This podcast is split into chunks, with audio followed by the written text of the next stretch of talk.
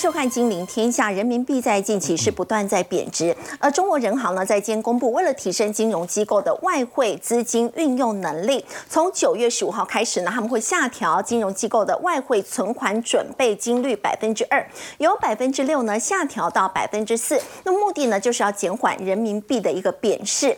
而另外，巴拿马运河因为干旱的问题呢，现在已经塞船有一段时间了。那么船商呢，如果想要省去排队的痛苦呢，可以替每艘船支付高达两百四十万美元，相当于台币七千多万的这个金额，就可以快速来通关。那么管理局也说呢，如果旱象未解的话，那么相关的措施呢，恐怕是会维持一年的时间。这对行商会造成怎样的影响呢？我们在今天节目现场为您邀请到正大金融系教授殷乃平，主持人好，大家好，资深分析师陈威良，大家好，分析师许峰路。大家好，金陵天下特派员叶芷娟，大家好。好，我们先请教微良哦。现在呢，法国兴业银行最新的报告说，受到了利率快速上升的影响呢，现在美国垃圾债的违约率是持续在攀升的。那么现在呢，融资成本如果持续的增加的话，其实法国兴业银行他们也警告说呢，会让体质比较弱的一些企业可能会承受非常大的一个压力。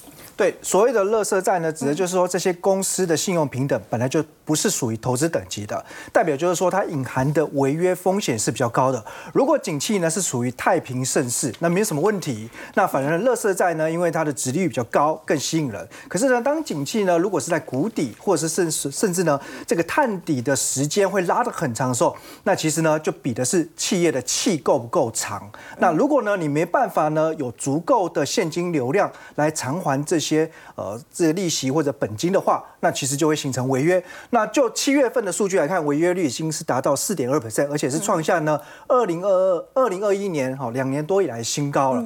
那这个现象呢，可能后面还会再更严重。为什么呢？因为其实随着美国联准会的升息，那你越后面才发行债券的企业，它的所谓票面利率一定是越来越高，那不断的垫高之下，代表呢后面的筹资成本是更为沉重的哦，所以这个数据呢要紧盯下去。那另外我们观察哈，在呃罗素两千指数哦，八月份是跌了五趴，那今年的涨幅呢是八趴。那给大家去做一个比较哦，那因为我们知道罗素两千它是呢针对哦，在美国 Russell 三千里面市值呢最小的两千家公司，所以一般来说它代表就是呢。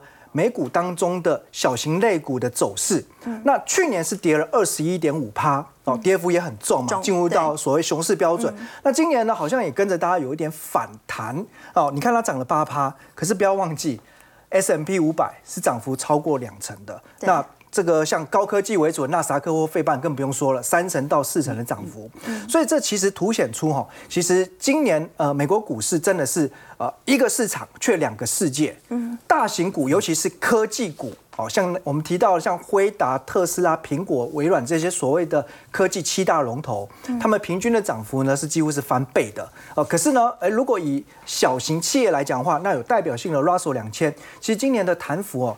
真的是很少啊，完全都还没有收复到去年下跌的一半。那反映出就是什么？因为高利率的环境之下，那其实现在呃，银行对于中小企业的放款意愿也越来越低。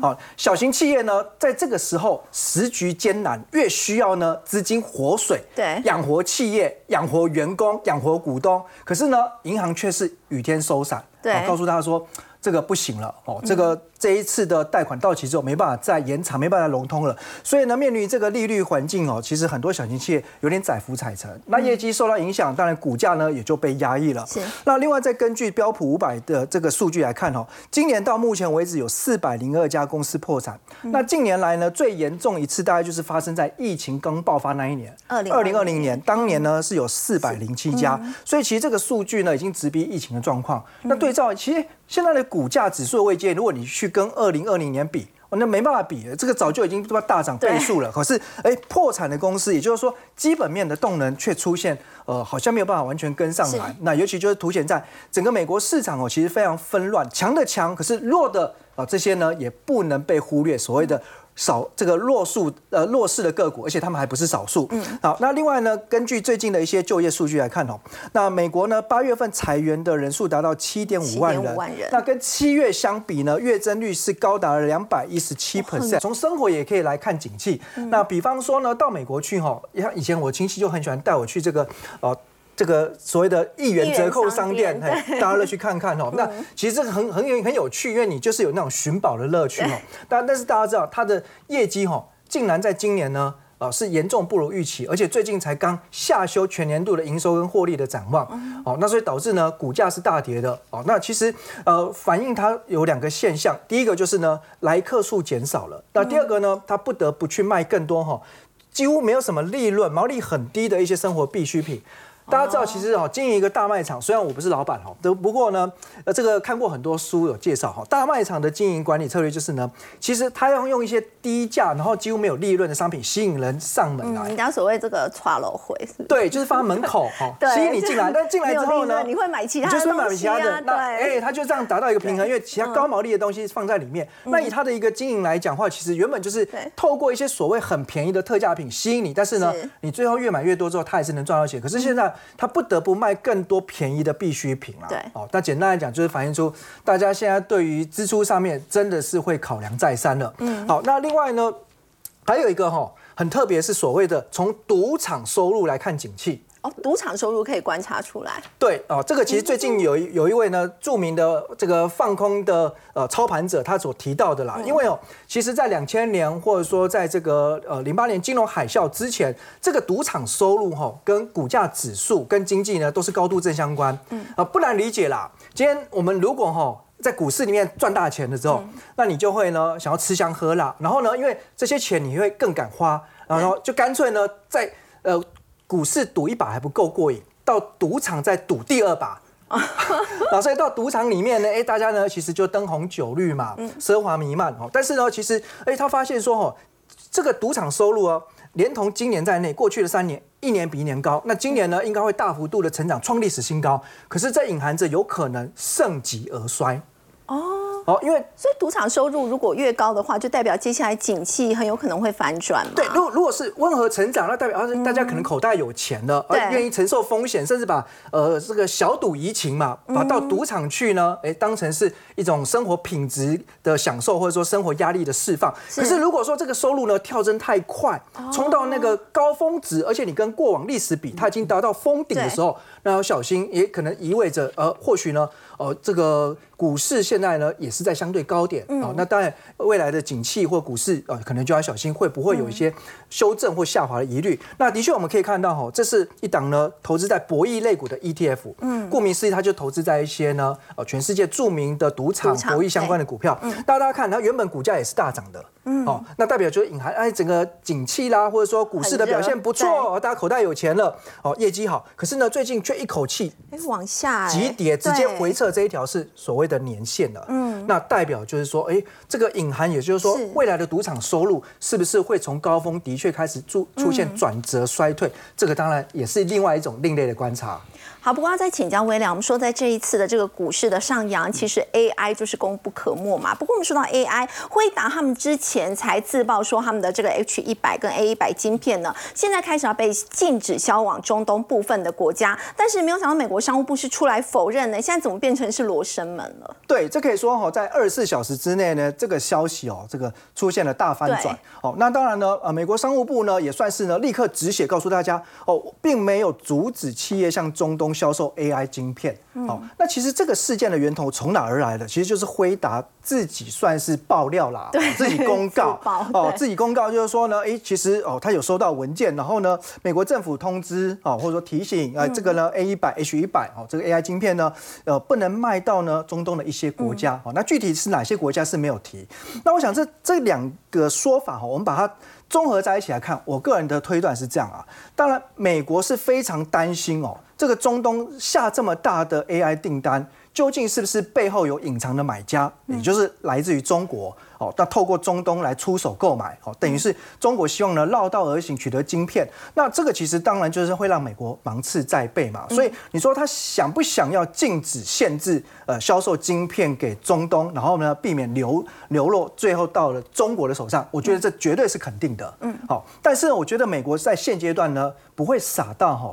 自己敲锣打鼓发一个正式公告，告诉全世界，告诉中东，告诉中国说，我们要禁止销售晶片给中东了。哦，对，因为因为这个市场商机很大，是。然后呢，中东事实上呢这么有钱，他自己本身也真的是要发展 AI 啊。对。我们姑且不论说他是不是真的是转一手要卖给中国哦。那毕竟呢，之前沙特阿拉伯也公告了，二零三年以前他编列了一百三十亿美元预算要打造 AI 资料中心嘛。是。所以其实全世界都缺 AI 晶片。嗯。哦，那我。觉得美国也想做这个生意哦，那只是在于呢，必须要台面下低调一点，所以找了辉达。没想到说辉达，你怎么嘴巴那么大？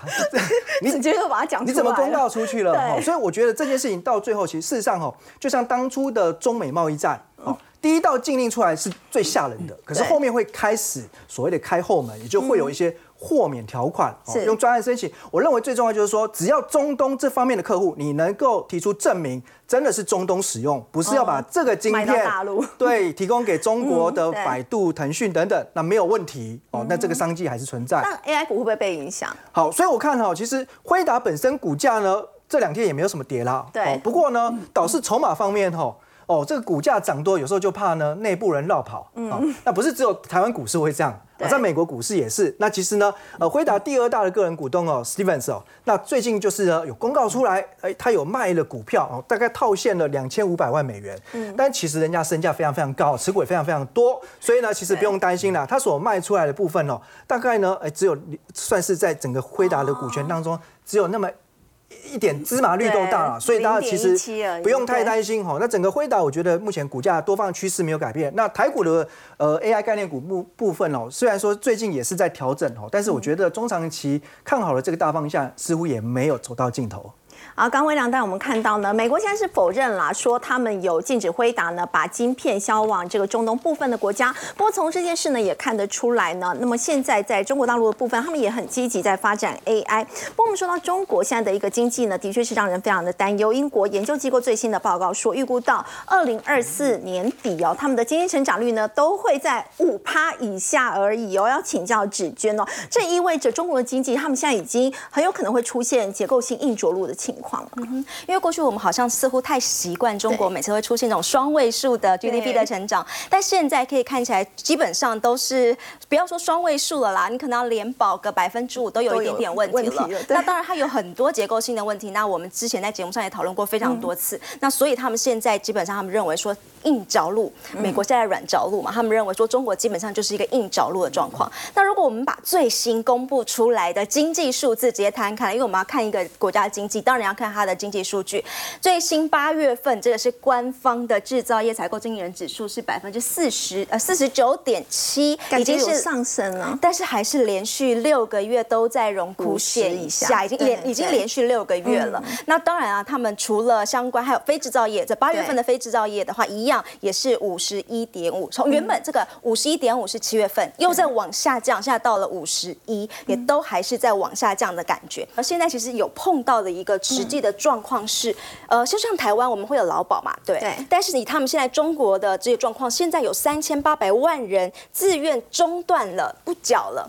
这个他们的养老保险，对，然后还有四千三百万人是直接退出。那这件事情最近开始拿出来被讨论，这其实是一个新的观点。他们就说，这其实也反映出了，的确中国现在经济下行的情况之下，有些人你的薪水拿到都已经偏低了，那我更我就更不想要再去多去缴未来佛我养老要用的这些保险金，所以他们就干脆选择不缴。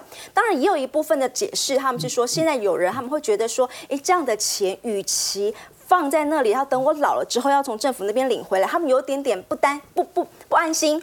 觉得可有可能会领不到，所以他就觉得说钱还是拿在自己手里最保险。所以这件事情其实反映也是反映出了两个。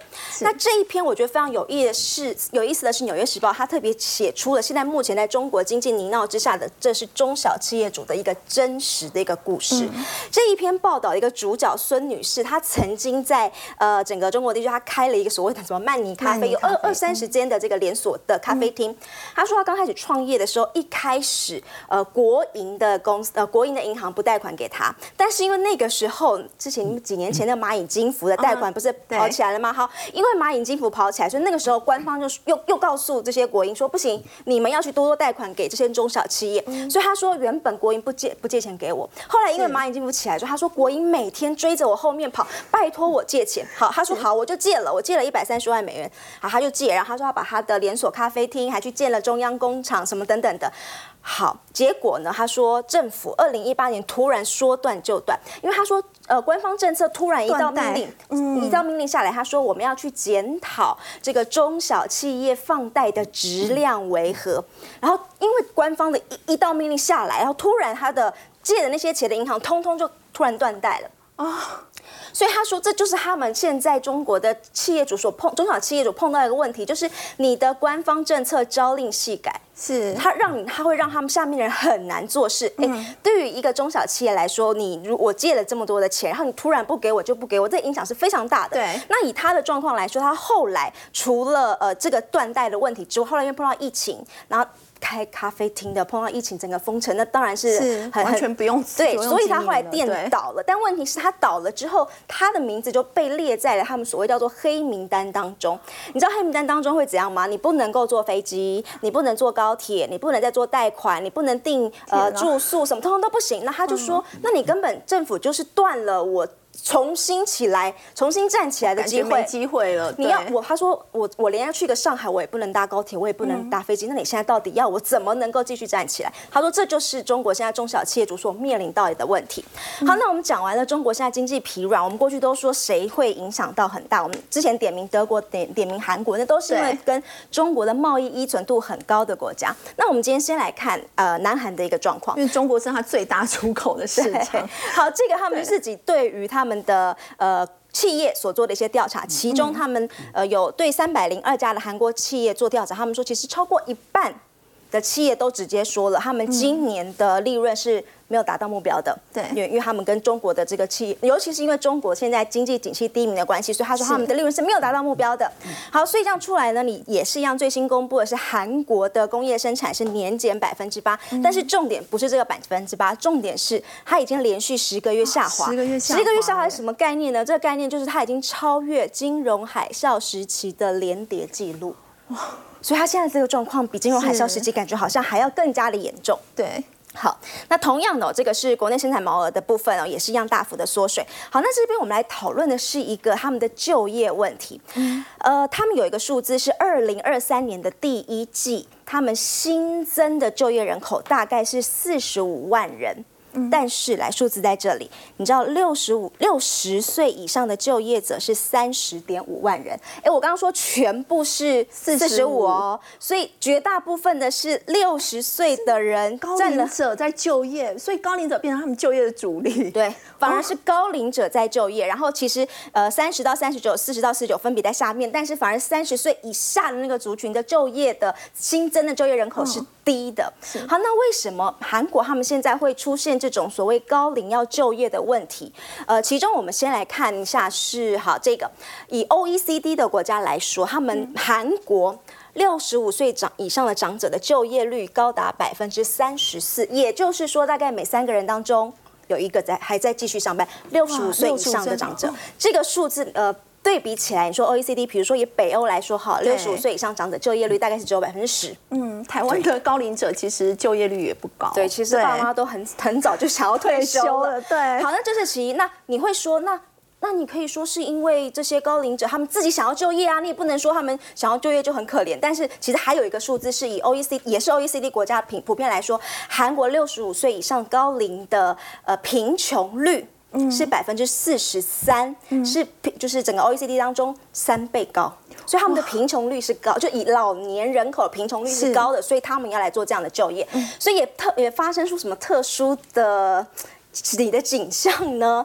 在首尔有两百多家的地铁快递公司是专门让应征六十五岁以上的人来工作，为什么？因为这些人坐地铁不用钱呐。哦，对，因为高龄长辈搭地铁不用钱，所以他就让你拿这个不用钱的地铁票，然后去大捞帮我送货。哦，就搭地铁去送货，所以进而还居然还出现了这样的一个样态，这样的一个商业模式出来。然后还有他说最大的还包含八十岁以上的人每天还在那边工作十一个小时，就是因为这个样子。那还有包含他们就说，那为什么会有这样子的老人的这个问题？他说，其一是当时是亚洲金融风暴的问题，其二呢，他们有说韩国人他们其实有养儿防老的那个概念，所以他们把他们年轻时候赚的所有的钱都用在栽培自己的小孩上，他其实没有为他。自己的老年生活留太多的后路，他把他那年轻时候工作赚的钱都在招栽培他的小孩，但问题来了，现在他的小孩长大却没有办法养他们。当然是他们自己就业率有有些年轻人就业率的问题，那当然有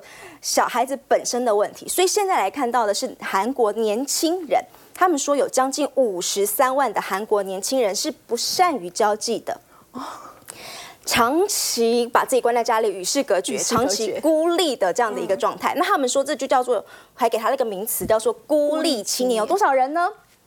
六十一万，六十一万相当什么呢？其实就是一个中等城市人口。你想象一个中等人的城市人口，然后每天这样关在房间里，然后外界隔绝。对，所以呃，这个也的的确确就是他们现在韩国年轻人也是一个很重要的问题。所以你有没有觉得，我们从刚刚看了中国，然后看了韩国年轻人、老人等等。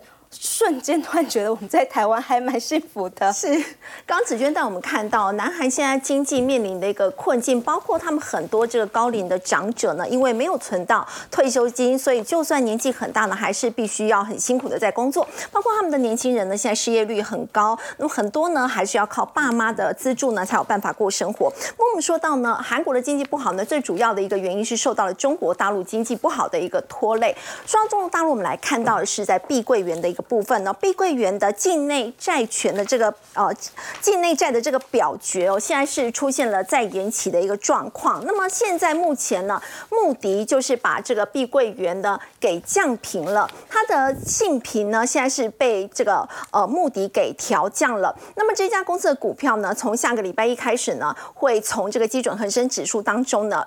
被剔除，所以要请教这个殷老师哦。现在整个债务风暴是持续在扩散吗？包括现在彭博也报道说呢，影子银行的危机也是中国大陆他们另外一个挑战哦。因为在中国，影子银行的资产呢，其实有高达超过五十兆人民币，那么相当于是两百兆台币以上哎，这个占比非常的高，占了他们 GDP 超过四成哎。我想啊，碧桂园的这件事情啊。代表就是整个大陆的房地产业子啊，面临了崩溃的危机。原因就是碧桂园号称呢，是是中国大陆最大的一家房地产嗯地产商啊。那它的负债大概有一点四兆人民币啊。那呃，最近它出现了债务问题，那个只是降它的平等啊。不过一般来讲，大家都觉得可能要倒了。有倒闭的危机啊，而现在大家就是呃，根据统计的话，就是发现六月份大中国大陆的新屋销售率啊跌了百分之二十八，七月份又继续跌了百分之三十三，就将近三分之一，也就是说整个房地产市场大家不买了，整个市场要垮掉了。那在这种情况之下，就出现了更多的。这种问题存在啊，因为因为这个呃，建商他们的负债率啊，一般来讲跟他资资本的负债，在大陆大概都超过百分之两百，嗯，也就是说他欠债欠太多了。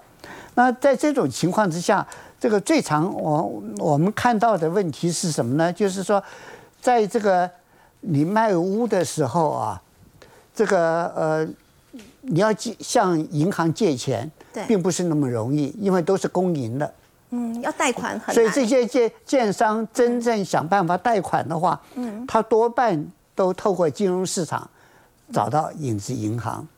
那影子银行就是他们的一个这个另外的一个管道啊，那多半都是信托的部分啊，用信托的方式来取得这个资金，因为取得资金嘛，利率它在市场上的这个这个呃取得的时候，它的这个呃银行利率啊啊资因为市场资金过剩嘛，嗯啊，所以说。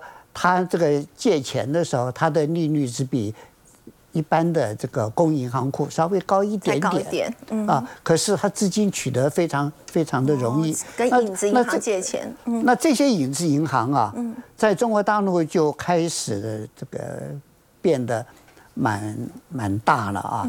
那影子银行的问题就，呃，我我们如果仔细看的话啊，在我们在台湾最常谈到的影子银行就是地下钱庄嘛。对，可是，在大陆，它的范围扩大到什么呢？只要是所有的理财投资、委托贷款啊、信托的业务啊，还有资产证券化等等啊、私募资金啊、网络的借贷，像 P to P 啊，这些租赁融资等等，都是它地下的这个我们讲的影子银行的业务，所以它占的比重非常大。所以这个占的比重啊。根据他们的统计资料啊，大概二零一七年啊，这个影子银行的规模是一百六十点四兆嗯。人民币，二零一七比这个数字看得大很多。嗯，那他为了为了要打击啊这种影子银行的存在啊，他叫做打击无照驾驶的金融活动。哦，无照驾驶，无照驾驶，所以打到二零一九年就剩下来八十四点八兆，也就是说一下子打掉了十七十多兆。对，那这个打掉的主要是什么？P to P，嗯，我们看的大家都看到的啊，嗯，那这个房地产市场啊，我们看到房地产市场进入困境，大家钱都向影子银行借的，那影子银行火就烧到影子银行了。那影子银行就出了问题，所以我们现在看到的问题就非常非常的严重了，变成金融问题了。嗯，而且这个金融问题又是都在地下的，你要管理起来非常不容易。嗯，我们举个例子来讲，最近出状况有个中融信托。嗯，那中融信托后面它是中植集团。嗯，中植集团是它的第二大股东啊。是，它本身就是呃预期的。兑付信托资金就超过了一点五兆，嗯，啊，那购买这个中国中中融信托这些产品的这些上市公司都是比较好的公司了，有六十多家，啊，那这个中资集团本身呢，它下面有四大财富管理公司，啊，那这个四大财富公司债权超过了两千三百多亿。累积的资产总共有三点六兆，所以中资集团开始出问题了。整个这个呃，说我们讲的影子银行又要垮了。这一垮就变成这个中国大陆的一个很难收拾的一个金融问题。所以，如果是连环爆的情况的话，这个这一爆的话，他们担心就是会影响到世界。原因是什么呢？就是这个。呃，我们看到一个呃，罗穆拉啊，他的那个呃，他里面的一个一个专家，他说中国大陆的新屋啊的比重在全世界的二分之一以上，一半以上。中国大陆的房地产业如果是开始出问题的话，嗯，新屋卖不掉的话，嗯，那整个世界的金融市场。跟中国整整个世界的房地产市场，可能都会受到牵累，都会动荡不安。嗯哼。好，刚英老师带我们看到是在中国现在呢，碧桂园呢被目的给降平，整个房地产呢可以说连环爆。那么现在呢，影子银行的危机恐怕又是在中国非常大的一个挑战。好，我们接下来再来关注的是美国拜登政府要提供一百二十亿美元的这个资助跟贷款，要协助车厂呢去改装他们的一个厂房啊。那么用来生产的就是电动车。那么另一方面呢，红海跟玉龙这两大集团旗下的红华先进现在也要。要启动全球的扩产计划了，所以要请教这个封路哦，在电动车相关的个股，接下来可以留意吗？嗯，我觉得现在因为资金在进行一个轮动，AI 股大多数都在休息拉回嘛，那还没有营收公告之前，大家都是在等待。等待的过程，你可以发现最近很多个股它是轮流一直不断的在进行向上的反弹。那这个新闻就可以拉动了整体的啊电动车往上走，尤其是我们刚刚看到这一百二十亿美元，它有分正款还有贷款。哎，我给你二十亿哦，你可以来申领这个钱哦，然后你再给你一百亿给你贷款，哎，那就是非常优惠了嘛，对不对？然后它可以生产的包括像插电式的电动车，混动也可以。好，因为很多人混合动力汽车也没有错，还有氢燃料电池。好，所以它扩及的面就比较广。它其实主要的关键就在于，拜登他就是要做环保嘛，就是要绿能嘛。所以你现在的行动的装置汽车部分里面，它就是用电动车、用混动、用氢能源，只要不是过去的化石燃料就可以了。好，那最近的新闻又看到了，哎，红海跟玉龙他们的旗下集团里面，红华先进他有讲哦，一款车。它预计就有两百五十亿的营收哦，我想这个应该会热卖啦，因为这个应该是在国内百元附近、百万元附近里面可以买到哦，可能 CP 值最高的电动车哦，因为本来红海就是从电动，就是从这是电子起家的嘛，组装起家的，再加上玉龙强强联手，我相信这台车应该会卖的不错，而且价格便宜。那我们再看。最近里面好多人都开始在做充充电桩，因为其实真的不够用啊。哦，哦，那那充电的时间其实最快也要半个小时，二十分钟，半个小时。因为电动车越卖越多，我就需要充电桩。没有做，连台行都在做。台行做代表什么？其实不是说它那个四十一只很厉害，还是它到二零二五年要建一百零六只很厉害。四十一只充电桩，其实这根本不重要，重要的是台糖为什么也要做？你要想，这叫政府全力在支持，连台糖都在做。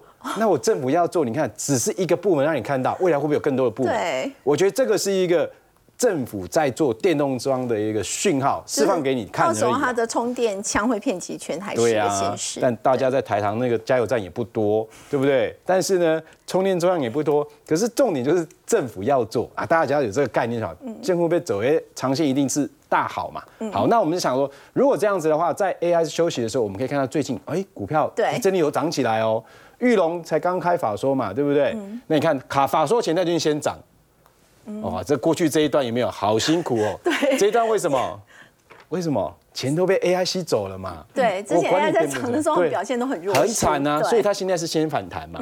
那反弹也站上季线，所以这是不是多头？是。那旗下不只是这个，它有一个比较特别叫预电，嗯啊，这个预电车电，它也要扩展什么？国内的汽车跟电动车的充电市场哦，这个。建制四千四千个，其实你看到好像数，其实数字真的都不是特别大，要贡献营收有限，但是他要做的，要讲的还是整体全面都要做。那股价其实这边再往上走，其实还是要反映到明年它的宏华先进的这个电动车可以卖的数量。我觉得这个是它往上走的原的一个主因。那市场上也对它比较熟悉，资金有移过来。那另外同集团还有中华车嘛，对不对？中华车它除了也有电动装相关的服务，因为我卖车。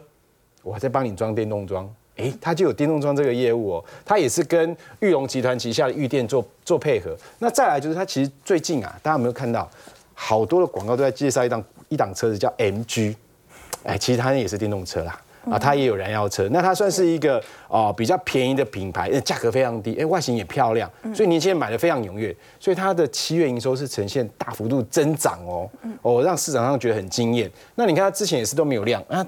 玉龙涨完，大哥涨完换谁？换二哥涨。你看今天也是一根长红，攻上涨停，带了一个量，带量过基线，其实这个是一个多头的攻击讯号，应该会挑战前波高点。是，这个是已经攻上来的。但我们讲卖了那么多车，那你还是基础建设要建啊。嗯，今年我们在看到上半年最强的电动车就是充电桩。嗯，对，当时候讲这个飞鸿从四十块一路攻到八十块，哇，翻倍。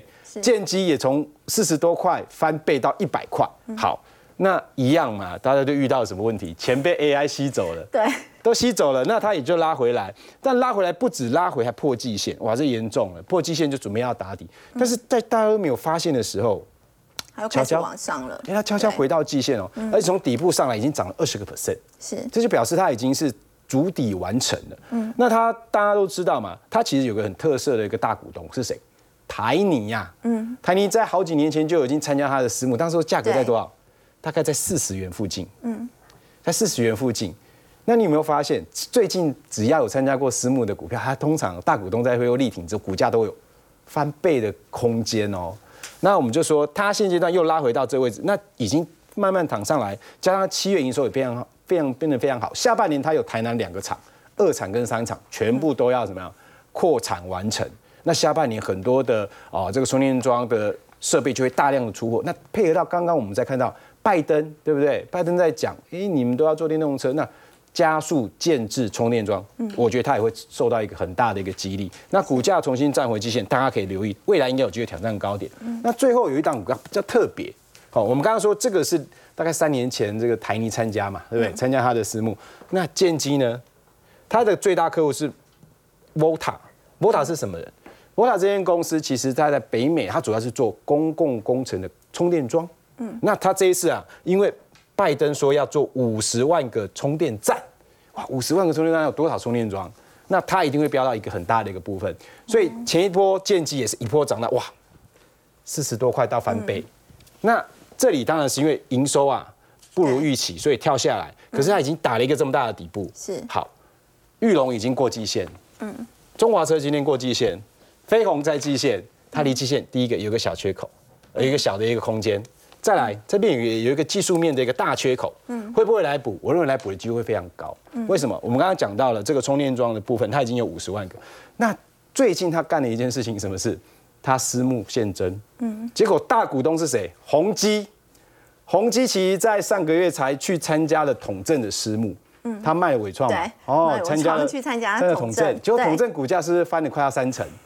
哎，真的营收有大暴增吗？还没有。但其实建机的七月营收已经回温了，是已经跳增了。那我们说过，下半年都是充电桩的一个重点营收，再加上这一次它啊募的这些资金，宏基是在六十八元去募，那现在价格多少？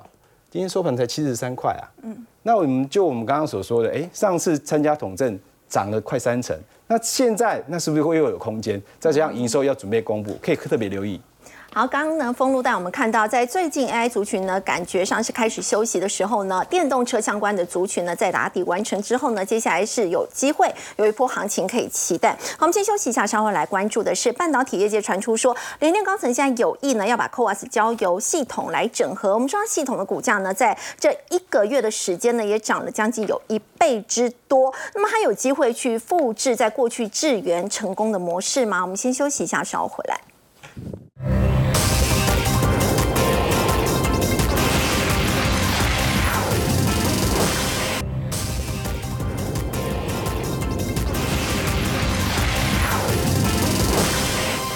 好，现在半导体业界传出说，联电高层呢，他们是有意要把这个 CoWAS 呢交由系统来整合。虽然系统方面呢，他们是否认的，不过的确在这一个月的时间呢，它的股价已经涨了将近一倍，而且也传出说是有联电的这个董事长洪家聪来亲自挂帅。要请教芷娟，他有机会接下来这个系统复制在过去智源的模式吗？应该可以说，这真的是八月的一大标股了。你看之前呃七月的时候还在十六点六，今天是再创新高，盘中最高是来到三十八。点八，最后是收三十七点八。不过其实也因为它的这一波标的涨势，所以它有被要求要公布它七月份的一个获利的状况。其实它单月的七月其实是亏损的哦。虽然这边它上半年是呃获利的 EPS 是一点零三，但是单就去年一整对，但单就七月单月来说，它其实是亏损的。是好嘞，那大家这一波到底是在对它有什么期待呢？尤其是其实外资有买单，好期待就期待在八月八号父亲节那一天。好那天。他们就公布了一个消息，是他们要换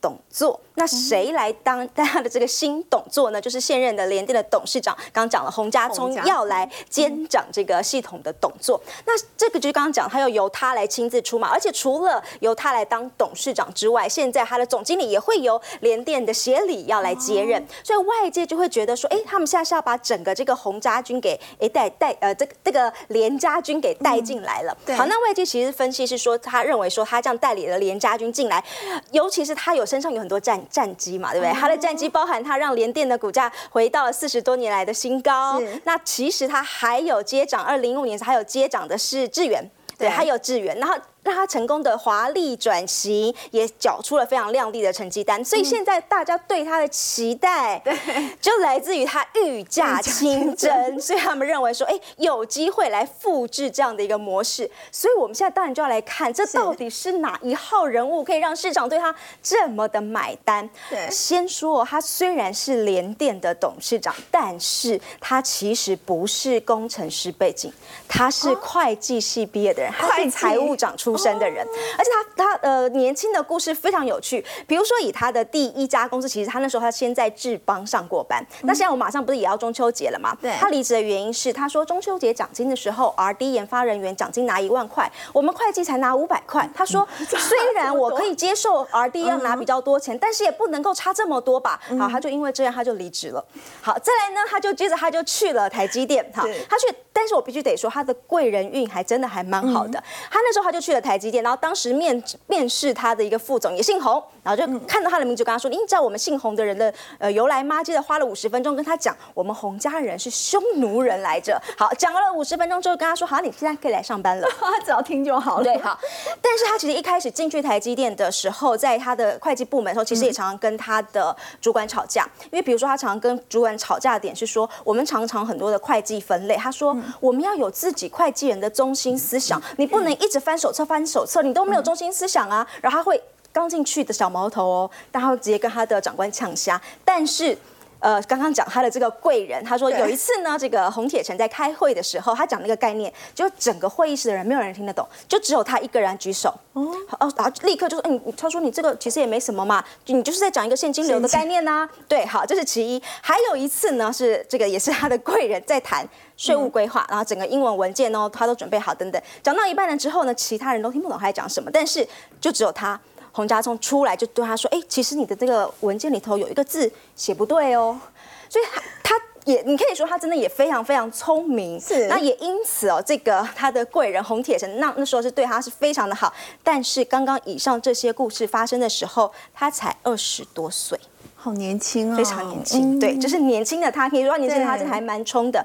后来好，他到了联电去上班，那那个时候呢也是一样，面试的时候人家会说，哎，你你你台积电不做，你你跑来我这个联电小公司要干嘛呢？对。他的回答是：“他说我不认同台积电用那个呃会计准则的制度。他说这这个制度只是把简单的复的事情给复杂化了。哦，对啊，哎，结果他那时候面试他的人一听愣住了。他说：哎，我二十年前就待过飞利浦，但是我说不出那是一个什么样的感觉。然后好，他也被录用了。总而言之，他是一个会计财务长出身的人。那那个时候，在他其实他原本是联电的财务长，他是曹新成钦点的接班人。哦。”而且他那时候他自己有说，他说他其实一开始曹先生问他的时候，他说他其实没有想要接，但是那时候曹新跟那时候他是因为有何建案案子上升，所以曹先生跟他讲说，如果呃你不接的话，我要把公司卖掉。OK，所以他后来他自己想了很久，就 OK，他就接了接任了这个联电的董事长，然后就从那个时候二零零八左右，一直一直一直就做到了现在。好，所以当时包含联电很很很多知名的，像是并购啊等等，都是有这个财务长的影子。当然，他一上任没多久，这是一个转折点吧，放直接放弃先进制程，然后对，所以他那时候其实外界都有常常会说，你跟台积电这么多年的余量进拉开差距了，是不是投降？对，但是他说他自始至终其实是没有一句辩解，就默默。承受，然后以以至于那时候其实股价最惨的时候是票面以下，对，票面以下。但是一直到二零二一年那个时候，成熟制成那时候车用抢不到晶片，那个疫情期间那个时候也让成熟制成包含联电整个大翻身，然后股价我们刚刚说也一路跑到了四十年来的新高。那所以啦，这也是一个非常非常有故事的人。所以你看，一个人撼动。因为一个接掌动作撼动这个股价，可以成为可以说是八月的一个大标股。好，刚子娟带我们看到是联电董座洪家聪呢，现在御驾亲征哦，他要去执掌系统，这也让在最近市场对于系统呢，接下来这个表现是充满高度的期待。我们先休息一下，稍后来看到在最近 AI 股回档，那么盘面有一些次族群开始轮动，是不是也包括了被动元件呢？先休息一下，稍后来了解。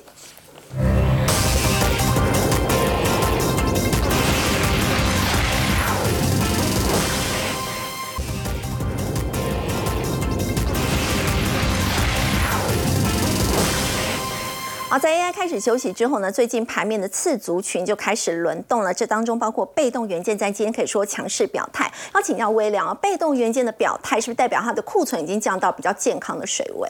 对，那从今天盘中来看的话呢，华新科算是最早亮灯涨停的，而且带动被动元件大涨哦。那我们当然还是要看了，因为这个景气循环产业哦，究竟景气是不是触底，然后开始复苏回温哦？第一个呢要去观察，就是在营运周转的部分，其实把它再拆解成呢，刚才提到的就是存货。如果呢存货周转天数就蓝色这条线持续往下，代表东西越卖越快。那搭配呢黄色这条线就是应收账款的收现天数，就收到钱的时间也越来越短。那往这个方向来走呢？就是景气的确是开始了触底回温了，好，但是呢，因为这波被动元件哈，其实呃，我们从供需两端来看，哎，目前来看库存的去化的确呢已经收到了初步的成效，好，但是呢，以需求来看哈，因为上个星期被动元件的龙头是国巨，对，国巨才召开法说会提到哈，第三季呢传统的旺季，那其实今年是旺季不旺的。那整个呢，其实市场要回温，可能还需要两季左右的时间。对，所以我认为呢，我们在看被动元件的部分哦，后续有几个重点哦。长期的角度来看，刚刚所提到，第一个就是存货能不能持续下降。可是呢，因为只有一季或者是法说会才会公告一次。第二个部分呢，你至少要看每一个月营收年增率是不是能够呢转为正成长。哦，包括我们看了以华兴科为例子哦，黄色这条线就是它营收年增率。那零轴在这里，所以零轴之下本来是衰退的，那目前来看呢，持续的复苏，然后呢，已经回到零轴附近。哦，这也是一个好的现象。那国巨的部分呢？反而还比较慢一点，还在零轴以下哦。所以第二个观察的角度就是在营收年增率。那回到短线的部分，因为今天已经冲出去了，那投资人想知道是那我礼拜一、礼拜二可不可以进场嘛？哦，所以第三个角度呢，就看投信的买盘会不会进驻。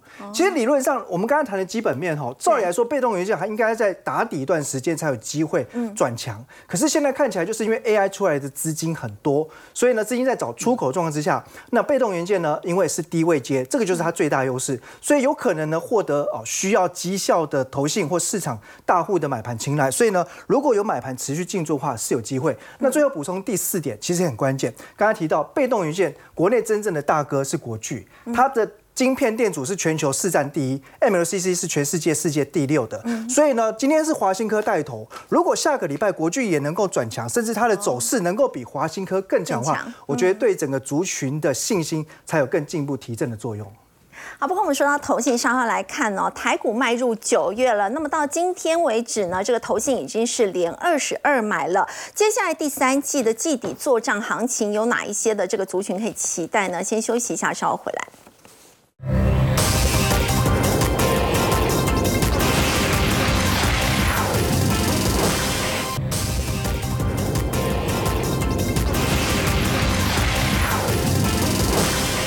好，台股已经迈入九月了，到今为止呢，投信已经是连二十二买。要请教封路，现在如果说期待这个季底的做账行情的话，有哪一些个股可以关注？嗯，我想其实投信它这一波买最多，它其实天天都在买，但它有一个族群是只买不卖，很特殊，网通。网通。那其实网通其实从什么时候开始走？从美国大基建开始，它里面最重视的就是光纤网络通讯。对。那它又能够跟 AI 做一个结合，所以呀。它就是这这一波里面，投信在想，哎，反正你们都去去找那一些涨很多的、爆冲很多，不管是组装厂啊，或者是相关的散热族群啊，啊，或又或者是后来的 PCB 啊、CCA 的，哇，全部都爆冲，对不对？有一个它是不爆冲，可是慢慢涨的。那如果你是比较保守的投资人，那我认为九月份他们这些依然有有行情，因为他们都没有出现那种九十度角那种直攻的样子，它大概就是什么三十度。四十度那种缓慢爬坡的，来，我们先来看，首先第一档智毅，金人宝集团的，好，那其实人保集团今年的股票表现都非常好，整个集团都走得非常好。那其中里面之一，它当然是在八百 G 的这相关的产品是琢磨比较深。那再来就是它也在转型做云端服务。那我们来看投信买多久？哇，这个从五月就一路买哦。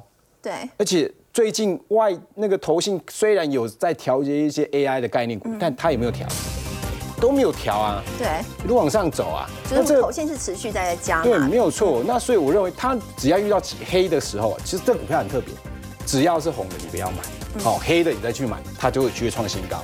再来起基，看这一波也是投信，一路的大买，有充电桩哦，对，它有网通哦，有低轨道卫星哦，一样黑的时候买，我认为都会有赚钱机会。那最后波若威，这个是最近才买的。对，之前都没有。